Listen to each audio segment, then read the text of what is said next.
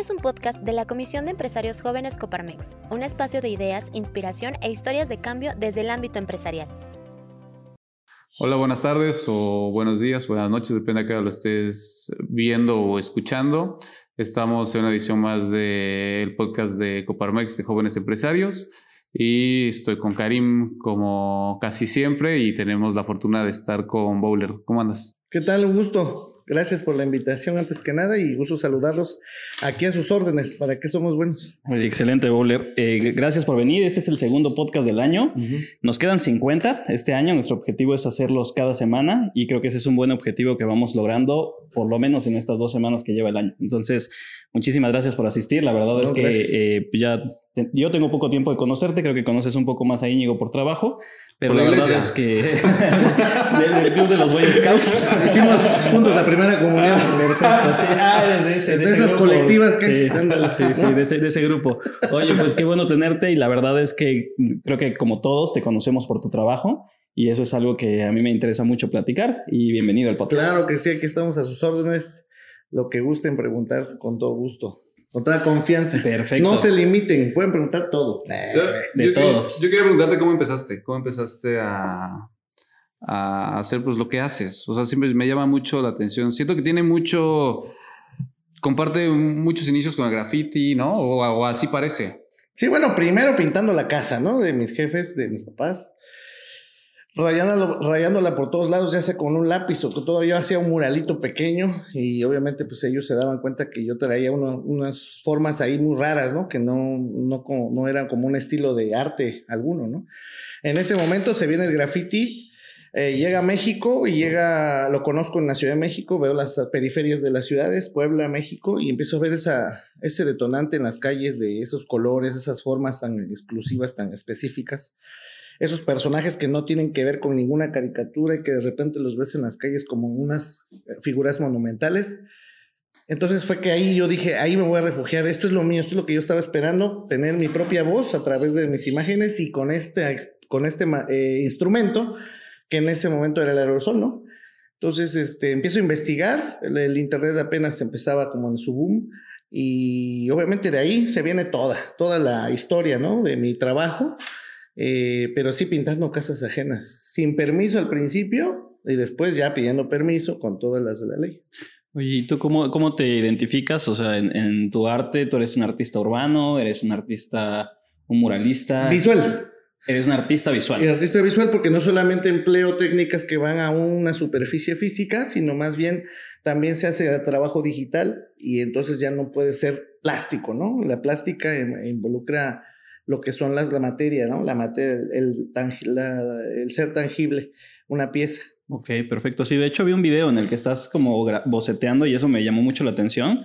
Me imaginaba este, que usabas papel o alguna herramienta y de repente vi que tenías una tableta que estabas diseñando el mural que ibas a crear. Sí, sí, sí. De hecho, el, el, este, esta herramienta tan básica ahorita para, para mi trabajo me permite hacer un render, hacer una una previsualización del trabajo que se va a hacer en el muro, en este caso los lienzos que son las calles o que son los interiores, ya puedo yo proyectar el dibujo ahí, cómo se va a ver y ya puedes ver, previsualizarlo, ¿no? Y obviamente las herramientas que yo ocupo dentro del programa de la, de la tableta, pues son eh, Procreate, que es la, la herramienta más básica para mi trabajo, ¿no? ahí. Y, y, regresando a ese punto que decía Íñigo, este, ¿cuándo empezó? O sea, sí en casa de tus papás, rayando las paredes, como que ahí, pero ¿qué, edad tenías? ¿Cómo se dio? 17, 18. O sea, yo empecé a dibujar las paredes en la casa de mis papás a los 11. Sí. Y obviamente había formas que no, no tenían que ver con nada, ¿no? Entonces ya cuando llega el graffiti, entonces digo, aquí es donde yo, esto lo, lo necesitaba yo hace seis años. Sí. No ahorita, pero pues ya llegó y ahora soy de aquí, ¿no? De ahí no me muevo. Mi zona de confort fue la herramienta esta del aerosol, el spray, y, y, todas las técnicas que se ocupaban en ese entonces, que, bueno, el, el hecho de ser grafitero no solamente te, te involucraba pintar paredes, sino también rayabas camiones con unas piedras, le rayabas el cristal, y bueno, había mil cosas, ¿no? Mil, mil utensilios que ocupar para poder pintar ya sea tu, tu, tag en ese momento, que es tu apodo, Sí, ¿qué es la firma? De hecho, o sea, el, que es graffiti es como el dibujo, ¿no? O sea, el, el graffiti ya es la pieza. Es la pieza, ¿no? El, tag es. El tag es la firmita nada que más. así es como empezó, ¿no? Que empezó así, ¿en qué lugares lo podrías poner? Para marcar territorio no es, pero es para hacer evidente que tú estuviste por ahí. Como un reto, ¿no? A ver hasta dónde puede llegar. ¿Quién tiene más? ¿no? ¿Quién es más conocido? En ese momento no estaban las redes sociales. En nuestras redes sociales eran los muros. Ah, mira, ese ya está ahí en Santa Rosa y también está en Jojo.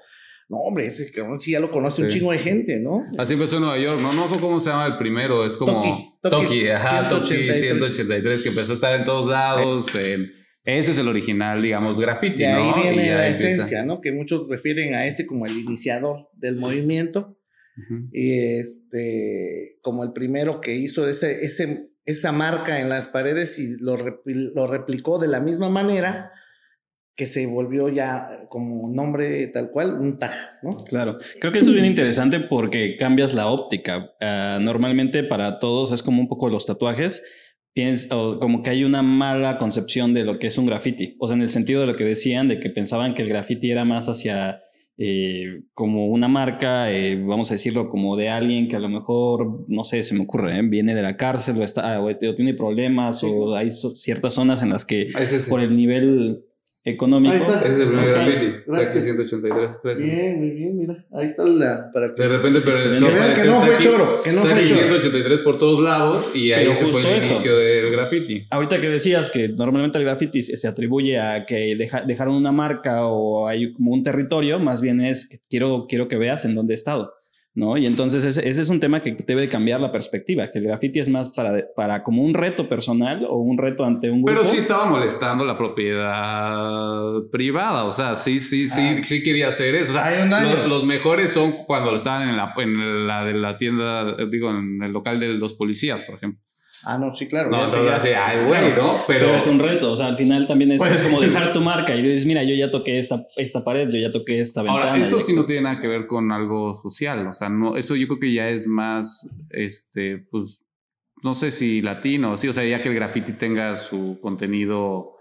Este... Lo que pasa es que vienen diferentes, ¿no? Vertientes después de, que el graffiti sea como muy estilo neoyorquino, eh, estadounidense se introduce a México y México adopta su propia identidad a través del graffiti, ¿no? Las cuestiones prehispánicas como raíz que tenemos, obviamente se hacen evidentes también en el graffiti y empiezas a ver unas grecas con aerosol y de repente salen unas letras hechos como si fuera un códice y empiezas a, ocupar tu iconografía eh, prehispánica y la hibridas hacia el graffiti y ahora creas nuevos entes, ¿no? Y hay otras maneras de contar a la, la historia de Tlaloc, hay otras maneras de contar a Huitzilopochtli, y esto es ahora ese nuevo diseño que se, que se inserta dentro del graffiti. De hecho, la, la, gente que conoce el graffiti de fuera de México dicen que el, el graffiti mexicano tiene su estilo propio, por eso mismo, por lo que les acabo de decir, ¿no? Y es algo que iba a decir yo de tu trabajo en particular. Ah, no sé explicar qué es, pero cuando se ve un, un, mural tuyo, como que sabes que es tuyo. O sea, como que a diferencia de muchos otros murales que los, puedes ver y como que intento adivinar de quién es, como que con el tuyo no hay falla, como que se sabe. Fíjate que sí, es un trabajo que no se, no se puede predecir, ni puedes decir ya lo logré. No, ya, eso era lo que yo quería, ¿no? Sino a través del tiempo y a través de pintar y pintar y pintar, solito vas agarrando tu propio sello. Yo en algún momento llegué a pensar, tengo que encontrar mi línea, tengo que encontrar mi estilo.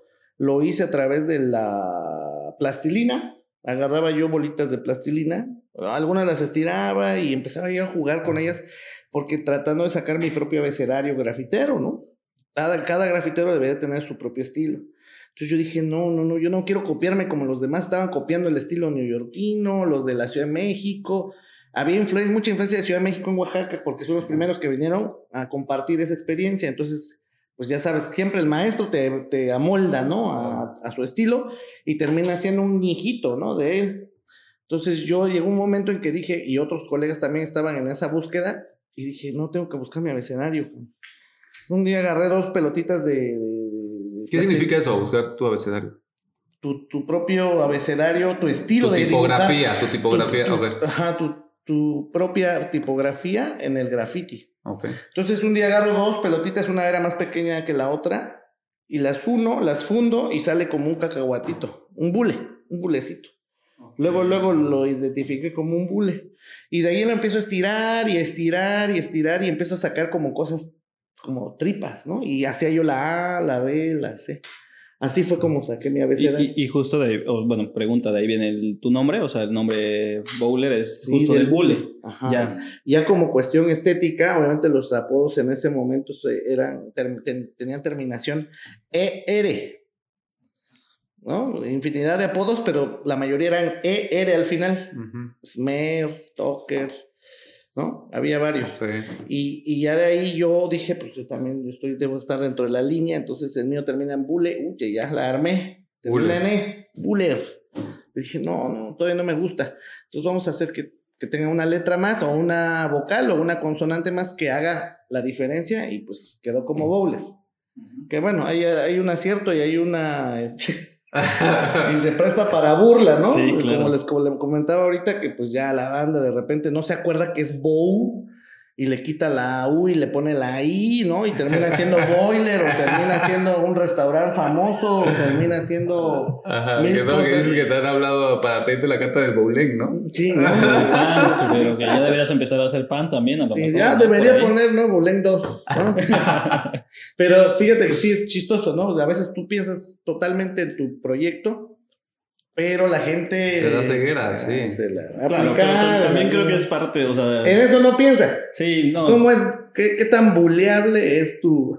Tu, tu nombre. Siempre, todo va a ser buleable. O sea, al final Sí. también es- eso tiene que ver con que vas creando cosas que a la gente le parecen interesantes. Porque si te, o sea, es boule, bulenk.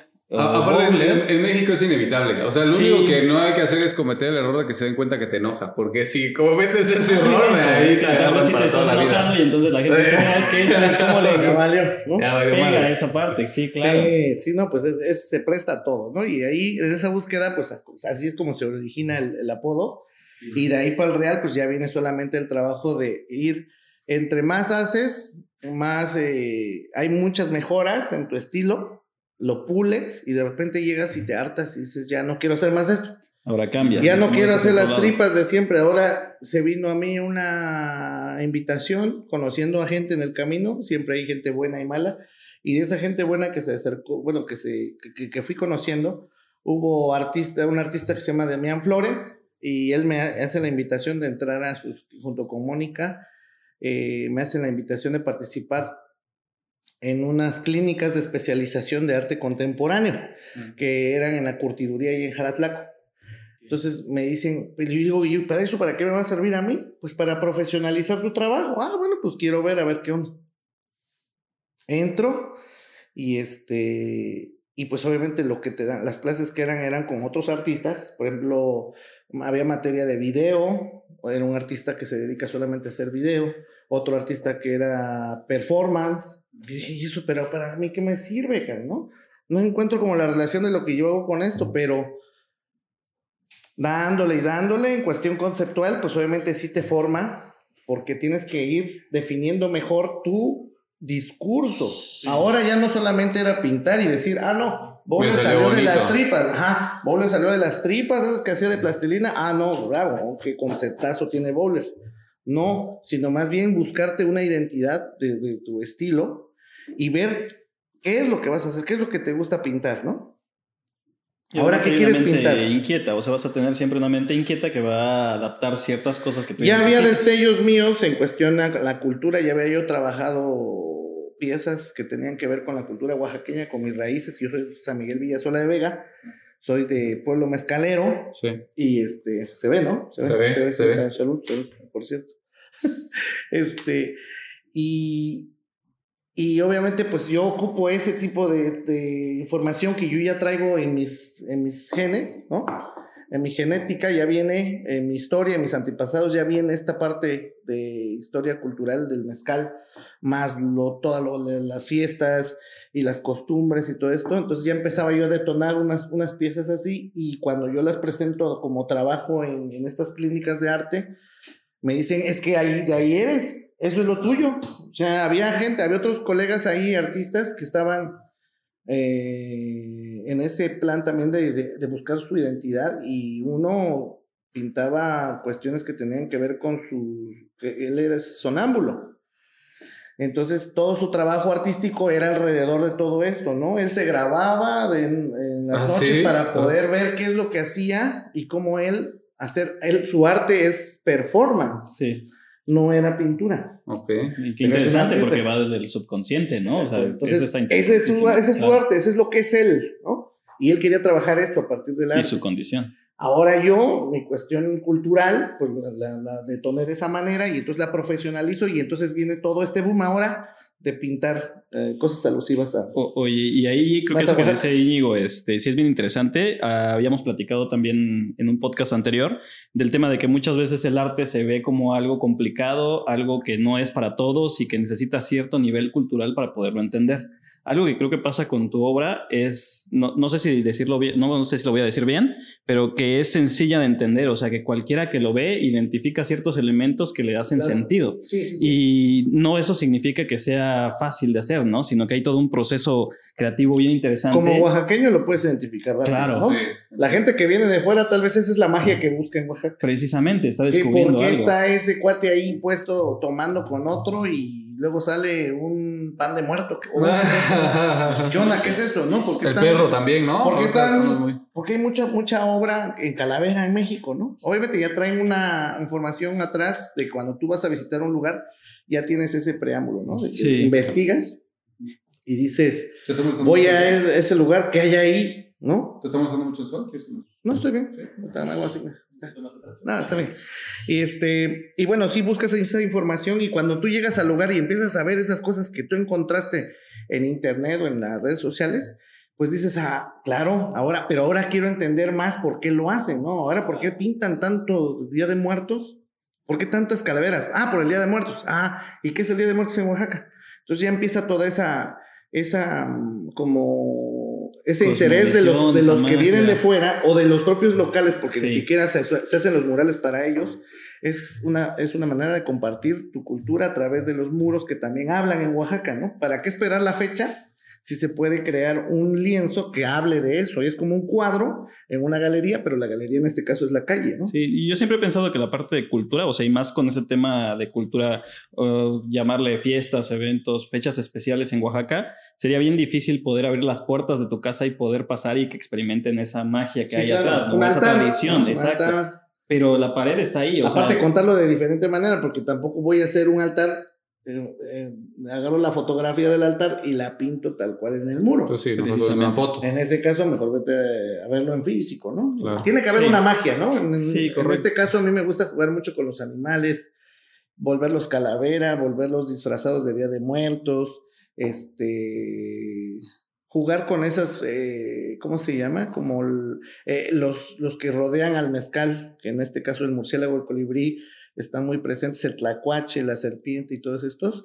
También, y la iconografía textil, es otra de las cosas que también me ha gustado y que también me he enfrentado ahorita con el boom de, las, eh, de los plagios que ha habido de cuestión a los textiles oaxaqueños de otras partes del mundo que han abusado de esa información y la han sacado para su beneficio. Obviamente en Oaxaca nosotros como pintores o artistas o lo que tú quieras o diseñadores, no es que tengamos derecho de usarlos tampoco, ¿no? Pero siempre hay que hacer alusión a la persona que lo hizo o tal vez no, si yo lo voy a pintar, no es que yo vaya a hacer otro huipil, ¿sí? Sino más bien yo estoy reinterpretando esos símbolos en un mural porque me hace falta esa carga visual y ahí lo puedo complementar, pero no más no estoy haciendo un huipil.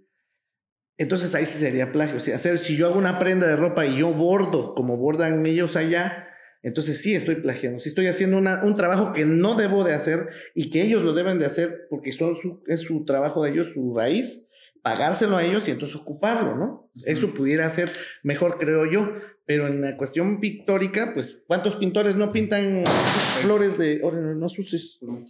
Si no te caigo bien, ya me voy a... es la forma de decir que ya va acabando el tiempo. Qué bueno que es en vivo. este... Pero sí, al final es una iconografía, o sea, tienes que tomarla como elemento visual, como bien dices. No es un plagio, sino una representación de lo que estás haciendo. Si ahora tú pensaras en decir, ahora voy a tener huipiles y los voy a comercializar y vender y voy a obtener un beneficio sin darle un beneficio a la gente que lo creó, Sí. ahí ya creo que tiene que ver Sí, un fíjate que hubo una, por ejemplo, ahí les voy a contar una que me pasó. Eh, saqué un bordado, una ilustración de un corazón humano, humanoide, que está haciendo referencia a un bordado. Yo hice mi propia iconografía y me basé, obviamente, y me inspiré en el bordado Ayuk de los Mijes.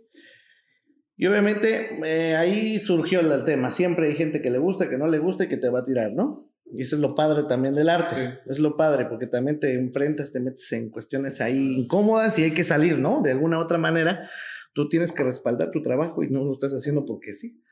Entonces me comentaban, oye, ¿y de eso que estás vendiendo, eh, cuánto dinero se va a la... A la esta, Comunidad Ayuco. a la comu- no, al, ¿cómo se llama? Al apoyo en contra del plagio, ¿no? ¿Qué- ¿Cuánto estás dando de ese dinero? Le digo, ah, bueno, del plagio, bueno, vamos a hablar del plagio. Te voy a contar para que tengas antecedentes, digo, de mi trabajo, y es que eso también a veces no gusta hacerlo, es, es ser evidente lo que tú donas, lo que tú regalas, lo que tú haces de corazón. Esas partes tal vez yo no las hago, no, los, no, lo- no hago un post de eso para ganar más seguidores o para, ¿no? Caerle bien a la gente. porque La, es horrible. este, la ayuda que no es anónima es vanidad. Sí, pero fíjate que por este tipo de gente, le- pues yo le, yo le dije, oye, ¿sabes qué? Discúlpame, canal. Todo muy válido tu comentario. Este trabajo se hizo con un artesano de textil. Se imprimió en serigrafía, no se bordó. Si fuera bordado es lo mismo que caemos ahorita, ¿no? Si yo lo bordara, no debo bordarlo, lo tiene que bordar la comunidad. En este caso fue una impresión. Es en apoyo a, la- a los artesanos que están en mi tienda porque no han vendido. Sacamos un híbrido, un trabajo en comunidad para venderlo y apoyarnos entre todos porque estamos en pandemia. Y te pongo al tanto de que hice un mural en el mercado de artesanías donde yo pinté todos los bordados sabidos y por haber. Y ahí nadie me dijo nada. No, y, Y obviamente yo lo doné junto con un trabajo ahí del municipio que me hizo la invitación, más no hubo el recurso, nada más para las pinturas. Eh, y, y obviamente ellos, yo llego con ellos, con los del mercado, y les hago evidente, ¿saben que Yo voy a regalar mi trabajo con ustedes. No vayan a pensar que me están pagando el municipio, nada más quiero que sepan. El municipio hizo el enlace y yo quiero regalar mi trabajo. Hombre, pues bienvenido. Queremos que sea evidente nuestro mercado porque casi nadie viene aquí, todos se van al 20 y el mercado artesanías está solo. Entonces vamos a hacerlo evidente. Sí, vamos a hacer un trabajo en equipo. Y todos cooperaron prestándome sus huipiles para que yo los copiara, ¿no? Ok, tú, En el mural. Y entonces le hago evidente esto al chico y le digo, mira, este trabajo yo lo, lo doné y no con eso tampoco me siento ya con la libertad de poder ocuparlos a diestra y siniestra esos bordados, sino más bien yo creo uno a partir de otros, pero obviamente ocupándolos como inspiración, no para copiarlos tal cual. Claro. Obviamente es un tema delicado, ¿no? Que eso nos podría llevar otros tres, tres podcasts más. Pero bueno, esa quedó la, quedó la experiencia.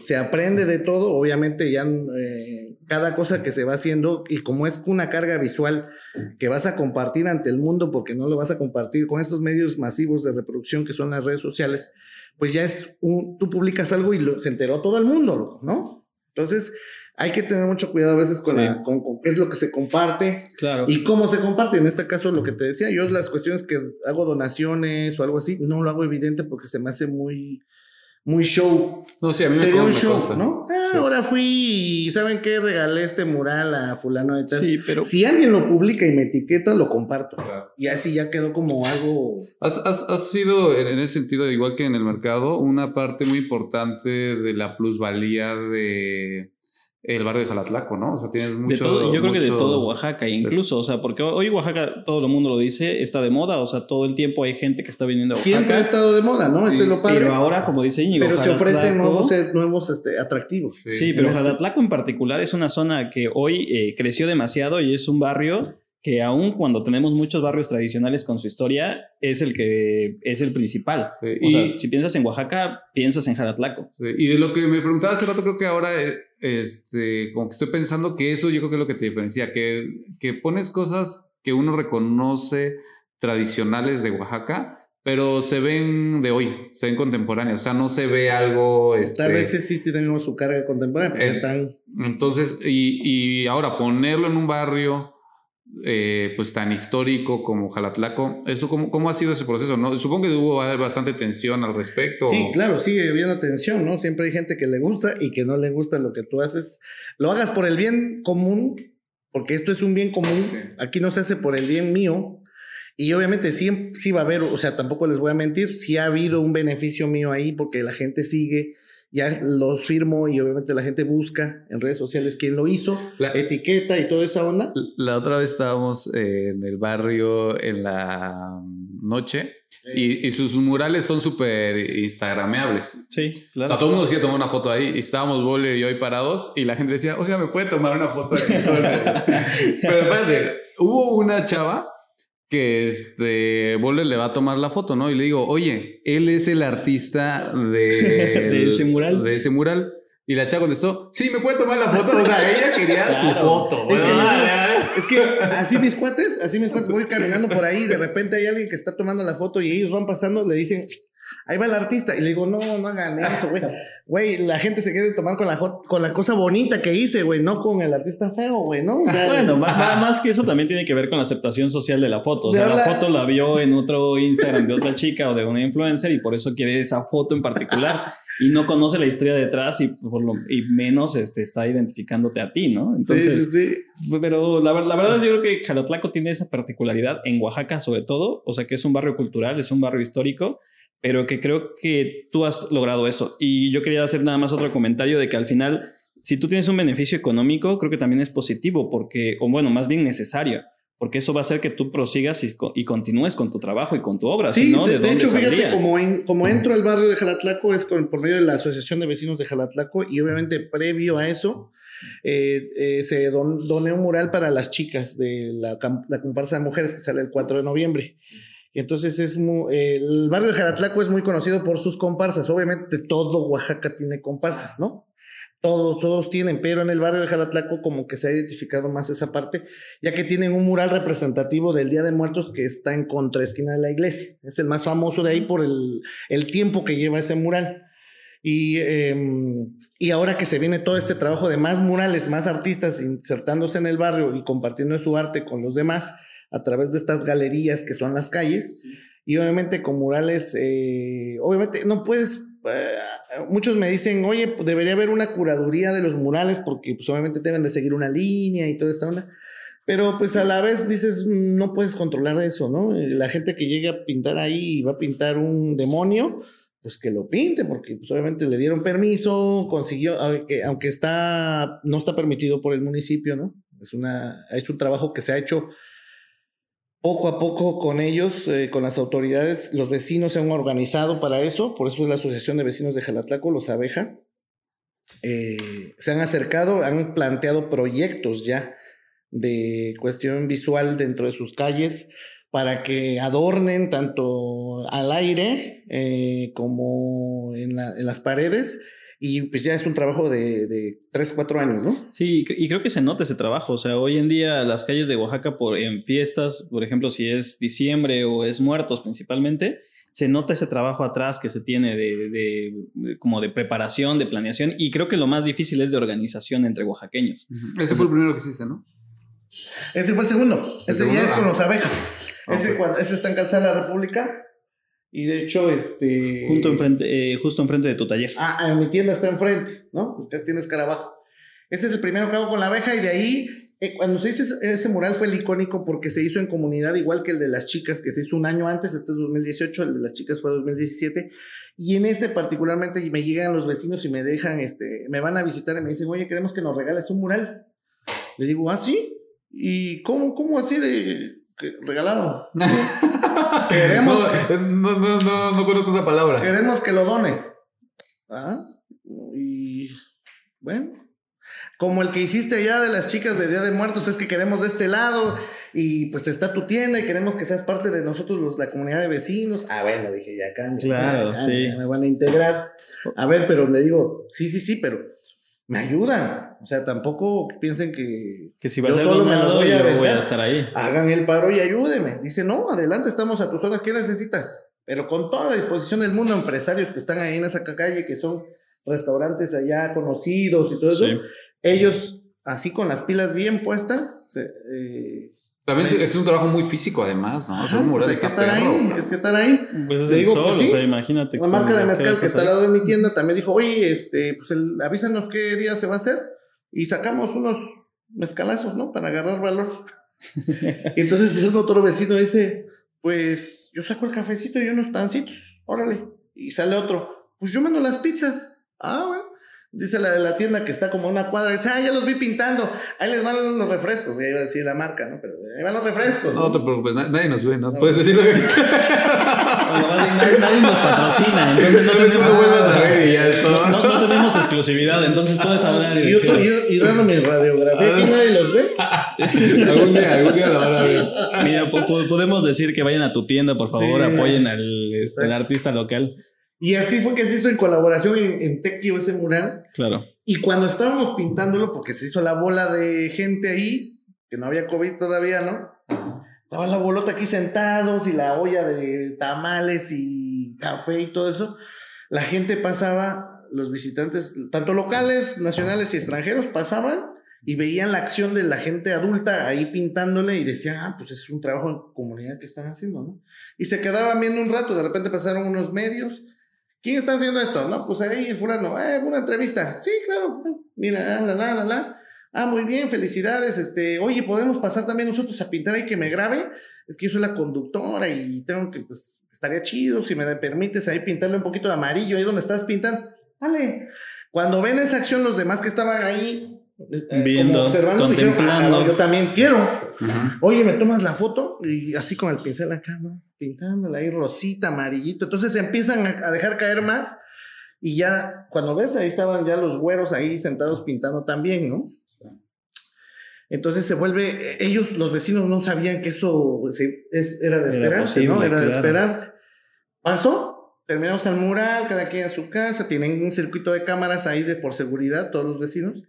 Y de repente en el grupo ya ponían, ¿ya vieron? Se están tomando muchas fotos en ese mural, en el que pintamos, porque ya no era el que pintó Claro, Bowler. Ah, ya, ya, de todos. No, ya, ya, ya, es de todos, ¿no? Y eso es lo padre también, fíjate, de pintar en comunidad, es lo que he, he detectado mucho y aparte me encanta hacer que la gente también se apropie del- del- de lo que se pinta que porque le agarras más cariño, hasta lo cuidas. Claro, y, lo- y los murales hacen eso, que hacen que otra vez eh, se retome la calle, o sea, como que la gente se apropie del espacio De público. espacios públicos. Y eso también son- hace un lugar más seguro. Hace, y yo creo que es un problema en Oaxaca. Aquí, aquí en Oaxaca no hay a dónde ir si no quieres gastar dinero. O sea, es como que hay, no hay un lugar donde, o sea, hay pocos lugares donde puedas estar así en la calle y que no te cueste, que puedas estar disfrutando tranquilo, y que te puedas estar algo para disfrutando. tomar en la calle Así, y la vas es. transitando Sí. mientras disfrutas de una galería que no pagaste o que Sí. ya ves la gente luego le tiene miedo a las galerías, ¿no? Cuartos fríos, Sí, o no lo voy a entender, o es no de le voy sí. a agarrar la onda, Claro. este, quién sabe quién será, y aquí pues en la calle obviamente estás viendo todas las firmas, estás encontrando a, puedes tener contacto con los artistas si es que consigues ahí la firma o en el Instagram, ¿no? Conecta con las redes sociales. Y pues ellos, imagínate también ellos, no eran tanto de redes sociales, gente ya adulta, eh, no tampoco tan grande, pero sí ya gente que estaba de- dedicada a sus negocios nada más y algunos que viven y no tienen negocio ahí. Empezaron a ver, ah, ¿ya vieron las estadísticas? ¿Ya vieron cómo nos está yendo? ¿Ya vieron que todos, ah, creen una página, ya saquen la página del barrio? No, pues es que ya hay dos. ¿Cómo? Pues nosotros vamos a sacar una también porque ya necesitamos hacer evidente todo el trabajo que estamos haciendo. Entonces se viene este boom y hasta la misma gente ya metiéndose en las redes sociales, viendo cómo está funcionando este asunto de, la, de lo moderno, Sí. de que ahora no solamente es venir y tomarse la foto, sino todo el eco que hace eso en el mundo y que hace que el barrio se vuelva de los más instagramables a nivel mundial. No, y se vuelve un efecto multiplicador porque no nada más es un tema cultural, eh, no, eh, no nada más es un tema de negocio, porque seguramente va a haber más personas que están consumiendo en los negocios de Y las fíjate personas que, que, eso colaboran. también se hizo por lo de la pandemia. Se reactivan también la economía Sí. sin pedirle dinero a nadie. ¿Para qué te enojas con las autoridades y que, oigan, y qué onda? Sí cierro, pero ¿quién me va a dar? ¿no? En este caso, lo que optamos es por otros murales y hacer como más evidente en las redes sociales eso para que la gente se acercara. Y obviamente, la gente teniéndola en el barrio, ya lo que consuma dentro ya es ganancia para todos. Y no solamente se ve en la primera cuadra, que es donde están la mayor parte de los abejas, sino en todos lados. Se van a la iglesia, está el del esquite. Se van a otros cafecitos que hay alrededor. Sí, se vuelve un lugar integral porque al final, al final, también hay seguridad y además inspiración. O sea, hay chicos seguramente o personas que, que al llegar al barrio van a encontrar cosas que los inspiran para hacer su día a día. Sí, sí, y eso pues te lleva a un beneficio para todos. Eso es lo más padre que es un bien común. Obviamente hay gente que dice, no, mi barrio ya no lo veo como antes, sus calles limpias, de limpias me refiero que la gente piensa que lo limpio es no tener ningún mural, no es que estén llenas de basura, sino más bien limpias ellos se refieren a que no tengan ningún mural. Y yo dije, pues, ¿por qué la ensucié? ¿No? No ensucié ningún muro, ¿no? Sí, sí, sí, porque también seguramente hay personas que ven sucia la pared al, ver esto. Ahí se ve sucia, pero porque le han puesto el pie ahí. ah, sí, cuando se toma la foto, ¿no? Cuando toman la foto, los vecinos ya se enojan cada vez que ven a alguien que está con la patota ahí arriba porque lo manchan, ¿no? se, se ve horrible, ya se ve como... Pero sí vi algo eh, particular en eso, los murales, ¿no? Que al final de cuentas es, un, es una obra pues medio efímera, que va a durar menos que, todo, lo otro, ¿no? Lo que, tenga que durar, Y yo, y, yo coincido con eso, porque creo que el argumento en contra de los murales es de que es que así no era el barrio, ¿no? Originalmente no era así y lo estás alterando.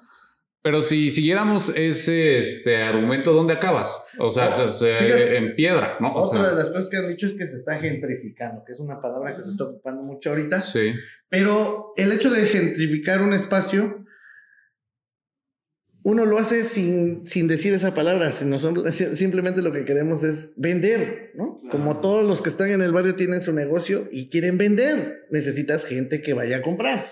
Sí, pero sí, sí, sí puede ser. O sea, es decir, que la gentrificación afecta a los habitantes. O sea, es que vuelve un lugar solamente comercial. Entonces, una, una vez yo vi un, este, un, sí, como un graffiti, en un graffiti, en, en México que sí, o sea, como que me hizo pensar, que ponía, tu graffiti me sube la renta. Y dije, ah, güey, o sea, siempre hay, hay dos caras de, este, Creo que pues, sí, pues o sea, lo que dices es bien interesante, pero al final yo sí creo que tenemos un problema de valor agregado. O sea, las personas que trabajan o que tienen su negocio en algún lugar, específicamente van a tener, van a adaptarse al precio del mercado mínimo. Y lo que está pasando con las obras es que precisamente tú tienes la capacidad de poder incrementar ese precio. Y con eso, obviamente, tienes un beneficio y más es que alto. Todo, todo tiene que subir de alguna manera. no puedes decir, a ver, que no entren más de 100 porque si no me van a subir un chingo la renta porque ya viene mucha gente. Exactamente. No, además, la ciudad es una ciudad viva. O sea, y por ese es mi argumento en que está bien. Lo padre es que se están abriendo otros espacios que ya no son solamente el centro histórico. Lo que podrías hacer ahí, o sea, lo que yo creo que debería pasar en ese sentido es que se aperturaran más espacios de murales en otras zonas en las que a lo mejor está olvidado el mural. de hecho, en los barrios de, oh, pero, de, la ciudad hay muchos que están todavía ahí como ausentes, ¿no? Xochimilco. Pero lo que pasa es esto, o sea, digamos, imagínate que es una señora de 60 años. No sé por qué, no sé por qué voy poniendo más dramática mi historia como la... que renta ahí en Jalatlaco a mil pesos la renta. Entonces, como ya hay murales y ya la gente está afuera y hay restaurantes, entonces al restaurante le cobran 60 mil pesos al mes. Claro. Y entonces le dicen a la señora, oiga señora, en vez de mil pesos, ahora tiene que pagar un mes si quiere 30 mil pesos porque me lo van a comprar. Entonces, esa gente, pues se, va a tener que mover y se tiene que mover de ahí y tiene que ir a vivir. Sálgase de ahí, vuelve a lo Airbnb. A, a lugares marginados, ¿no? Entonces, eso es la, la, gentrificación. Y precisamente ahí lo que pensaría del tema de la gentrificación es que necesitarías que esos lugares marginados empiecen también a generar un beneficio al tener esos espacios abiertos de murales o, o demás. O sea, en el sentido de que tendríamos que estar generando que nosotros como Oaxaca tuviéramos un mayor valor agregado para que al momento de vender algo, si te cuesta más, pero también tienes mayor capacidad de pagar la renta. O sea, esta señora, o sea, el problema de la gentrificación está en el que el, pierdes el valor de tu dinero, ¿no? O sea, en el, en el espacio en el que estás viviendo. Ya no cuesta la renta mil pesos, sino ahora te cuesta dos mil pesos y tú nada más estabas ganando mil doscientos. Sube el precio, ¿no? sí, precisamente, pero también tendría que haber alguna acción para que también incrementara el, el ingreso de esa señora. O sea, necesitaríamos buscar, y yo creo que tiene que ver un poco más con, con ese trabajo que están haciendo como, como abeja, en el que te acercas al gobierno y dices, oye, dame oportunidad de poder empezar a crear más espacios para que ya no sea algo único, sino ya sea algo más, vamos a decirlo, común, en el sentido de que ya lo ves en todos lados. Pues digo, todas las soluciones que empiecen a decirle al gobierno a mí se me hace que no van a funcionar. Pero... Sí, a veces te vas a entregar y le das la idea. Y la aplican en el otro lado. O lo va a hacer mal, o sea, o sea porque no, no, o sea, bueno, históricamente son, es muy burocrático su proceso, si no trae votos no lo van a hacer, o sea, no, no, siento que, que generalmente se sale mal esa combinación. No sé si sea bueno o malo. La, la pregunta sería, que eso pase justifica que entonces no hagamos nada, pues yo creo que tal que no, ¿no? Sí, precisamente, porque al final, o sea, creo que, o sea, como dices, el mural, o sea, el, arte callejero y este tipo de expresiones sí te ayudan a que los espacios mejoren, o sea, a nivel social. Y la nivel, iniciativa. Te generan un beneficio. La iniciativa también de no esperar, ¿no? A que alguien te llegue a ofrecer un apoyo o que te llegue a ofrecer la idea, sino más bien si salió en, en un pequeño grupo, surge esto y se detona y todos están de acuerdo en hacerlo, pues adelante, ¿no? Son como esas microcélulas productivas en este caso, ¿no? Porque todo es un, es un trabajo no para bien de uno solo, sino para bien de ellos y de todos los que están afuera, porque ni siquiera se está viendo solamente como la asociación, sino más bien es para que lleguen y estén en todo el barrio. ¿no? Sí, yo, yo, creo que el caso particular de Jaratlaco, o sea, no podríamos enfocarnos tanto a Jaratlaco, debería ser un trabajo que pudiera salir más allá, o sea, a otros barrios porque sí, Jaratlaco tiene la característica de que está a dos cuadras del centro, o sea, también, o sea, el efecto gentrificador del espacio pues va a ser muy claro. Pero si hacemos lo mismo en otros lugares como San Martín, Pueblo Nuevo, Viguera, sí, sí, eh, antes de los murales ya era un lugar más Precisamente. precisamente. toda la gentrificación que se puede pasar ya, ya estaba pasando ahí, ¿no? Sí. Sí, ya venía, ¿no? Un trabajo ahí. De hecho, un poquito más atrás, sí era un barrio violento, Muchos dicen de eso, ¿no? De que había, te asaltaban ahí sin duda, porque eran, calles, eh, callejones. callejones oscuros, ¿no? Empedrados, todos mal hechos y ahí te, ahí quedabas, ¿no? Entonces, este, todo ese trabajo que han ellos venido haciendo no es solamente desde que los murales están, sino más bien desde antes. Ya ellos tienen como esa sed, ¿no? De crecer también, ¿no? de, de, que también su barrio sea evidente y lo han conseguido a través del trabajo de no solamente mío, sino de varios, o sea, que nos hemos sumado para hacer el bien común. Sí, y, yo creo que es uno de los barrios, como dices, más instagramables, lo veo por todos lados, o sea, es creo que el espacio en el que todo turista quiere venir, o sea, quiere vivir y quiere conocer un poquito más de Jaratlaco. Y creo que ha sido parte del trabajo que has estado, pues, así que construyendo en conjunto con, con la Asociación de Vecinos. Digo, a mí me parece bien interesante que haya una asociación de vecinos en Oaxaca que se pueda conectar y coordinar para hacer este tipo de actividades, porque Oaxaca... Sí, pues se supone que hay, eh, es, hay este, como comités, ¿no? En cada colonia. Sí, pero es complejo para cada uno. Realmente y obviamente, entre más gente sea, es más difícil controlar una, una, situación de esas o para llegar a un acuerdo solamente, ¿no? Es más difícil, más complicado. Y entre menos no sean, como en este caso la Asociación de Vecinos de Jalatlaco, pues ah, se ha logrado como de volada ver qué acción se va a hacer y eh, pues está tomando también el modelo que, están, que está pasando en Jalatlaco, se está tomando para que pase en otras partes. ¿No? Hay gente que ha preguntado, oiga, ¿cómo le hicieron? ¿Cómo? Pero es que no, no, no, no seguimos un plan. Todo detonó en una cena que nos aventamos ahí echando relajo y pintando un mural. De ahí surgió. Pero ahora ellos ya lo ven como, cuando tú lo ves desde fuera, tal vez eh, como que armas ya un proyecto y dices, ah, ahora vamos a hacer un jalatlaco, pero en otro lugar, pero ahora lo vamos a hacer más, más pensado, ¿no? Sí. Ahora vamos a armar bien la ruta de murales, que haya, que sea muy evidente la ruta y que se abran negocios en esa ruta. Ahora ya, pensándolo desde cero. Claro. Yo, creería que también las cosas no se deberían de pensar a veces tanto, ¿no? O sea, para que las cosas ah. se den. Se ven más natural. Exacto. Cuando hablamos ahorita que decías de la gentrificación, los problemas que tiene, por ejemplo, el incremento de la renta, el que los precios suben, este, muchas veces, a veces queremos hacer cosas, pero le queremos pensar mucho en las cosas que vamos a hacer.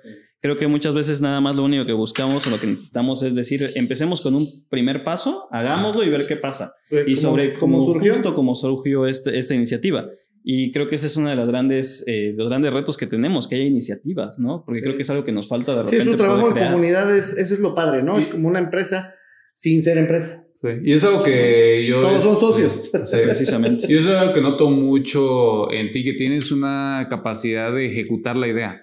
O sea, de que sí se haga muy rápido. Y eso es algo así, este, pues, hemos participado en algunos proyectos y muy rápido la aterrizas y cuando te das cuenta ya está haciendo sin hablar mucho. Y eso yo creo que es una, una capacidad que tienes que, que la aprovechas mucho. Y se suma más gente, que eso es lo padre.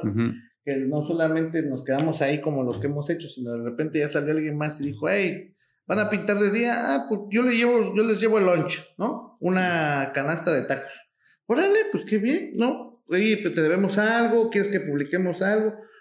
De corazón, ¿no? Claro, o vecinos, de, él, o vecinos de más lejos del barrio dicen, órale, aquí también va mi cooperación para la pintura. No, fíjate que ya la donó un amigo, Prolux la puso. Y dice, no, ah, bueno, ocúpenlo entonces para los refrescos. Preciso. Ah, bueno, qué chido, ¿no? Que hay gente que ve el trabajo y tal vez dice, yo no puedo participar porque no quiero o no, no me late o no puedo, no se me da ese talento, pero ¿saben qué? Ahí va, una aportación mía.